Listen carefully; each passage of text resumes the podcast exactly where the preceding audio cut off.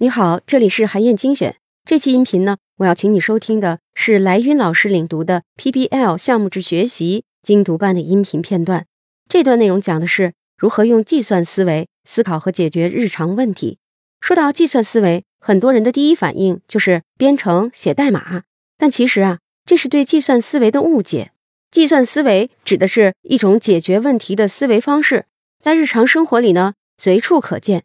举个最简单的例子。比如，你想请朋友到家里来吃饭，从开始订菜谱，到买菜准备，再到下厨亲自烹饪，最后呢，做出一桌丰盛的美食，这个过程里的每一步，其实都需要计算思维发挥作用。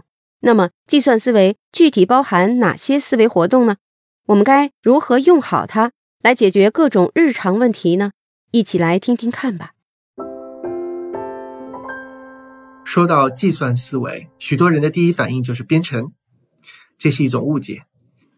其实，计算思维完全不等同于编程，编程只是应用计算思维来解决问题的一种工具或表现形式。计算思维其实是一种制定问题及其解决方案所涉及的思维过程或思维框架，是计算机时代的产物。它是一种解决问题的普世思维方式。图灵奖的得主戴克斯特拉曾经说过：“我们所使用的工具影响着我们的思维方式和思维习惯，从而也深刻的影响着我们的思维能力。”这就是著名的“工具影响思维”的论点。计算机是我们现在每天都在使用的工具，它的工作原理是通过一步一步的执行我们设置好的指令来解决问题。计算思维就是在审视计算机科学所蕴含的思想和方法时被挖掘出来的一种独特的思维方式。学习计算思维，就是学会像计算机科学家一样思考和解决问题。那么，计算思维的基本原则是什么呢？如果对计算思维做进一步的拆分的话，可以分解成一系列的思维活动，其中主要有分解、模式识别。抽象和算法思维等，分解是计算思维最基础的步骤。通俗的说，就是把一个较为复杂的问题拆解成连计算机都能明白的问题。模式识别，我个人比较喜欢用模块化来称呼这个思维活动。这个过程其实就是对拆分的这些问题的一个分析理解，寻找问题和问题之间的关系。把具有共同特征的东西放在一起。抽象就是把问题最实质的部分概括出来，为高效的解决问题指引方向。抽象其实也是数学思维中的一个重要元素。你还记得小学时候经常在数学课中做的应用题吗？应用题都是描述一个场景，但是在解题的时候，我们需要把最核心的数量特性提取出来。比如，水果店运来二十箱梨，每箱二十五千克，卖出三百二十五千克，还剩多少千克？就可以抽象的表述为二十乘以二十五减去三百二十五。要解这个题，我们最后只提取了数字，至于具体梨的质量怎么样，售卖的方式如何等等，都与最后的结果无关。计算思维的最后一步是算法。就是用切实可行的方法达到高效解决问题的目的。算法思维活动主要是设计一组指令或规则，不论是人还是机器，包括计算机、机器人等，只要遵循执行了具体的指令或规则，就会得出答案。关于如何应用计算思维，我举个现实生活中的例子：今天我要在家请客吃饭。我该做些什么呢？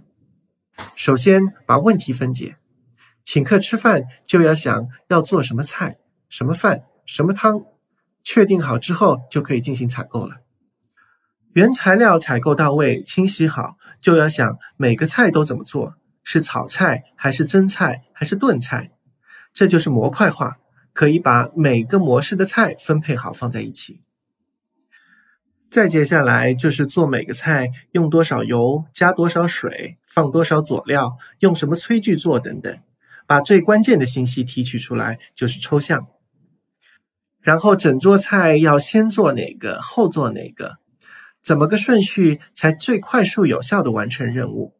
或者怎么做才能最大化的利用我有的所有物料和工具等，就是我们说的算法。从上面这个日常生活中的例子可以反映出，计算思维可以帮助学习者分解手头的问题，预测未来可能发生的事情，帮助他们探索因果关系，并分析他们的行为或他人的行为如何影响给定的情况。在建立计算思维的过程中，需要学习者能够清楚地表达问题，并进行逻辑思考。这一章中，作者讲述了一位名叫 Natalie 的中学生使用计算思维解决问题的例子。他用计算思维的方式思考自己和身边的同学经受过的困境，并开发了一款 Sit with Us 的 App，来解决校园中落单和被霸凌孩子的社交问题。这个例子也说明了这一点。项目制学习的本质是围绕一个核心问题或挑战来找到答案或解决方案。计算思维提供的就是可以找到答案的思考方式，两者之间天然具有很强的互补性。所以在项目设计中，老师就可以考虑如何让学习者掌握计算思维的方法。并应用计算思维的概念和技术工具来解决核心问题。不过，需要注意的一点是，作为一种思想和方法，计算思维是一种处理和解决问题的能力，只能通过学习和实践来培养。我们掌握计算思维，最终目的是利用计算机解决问题，而不是让人类像计算机一样做事。好，以上啊就是我为你分享的内容。我在阅读资料里为你准备了本期音频的金句卡片，欢迎你保存和转发，更欢迎你在评论区留言分享你的精彩观点。韩燕精选，明天见。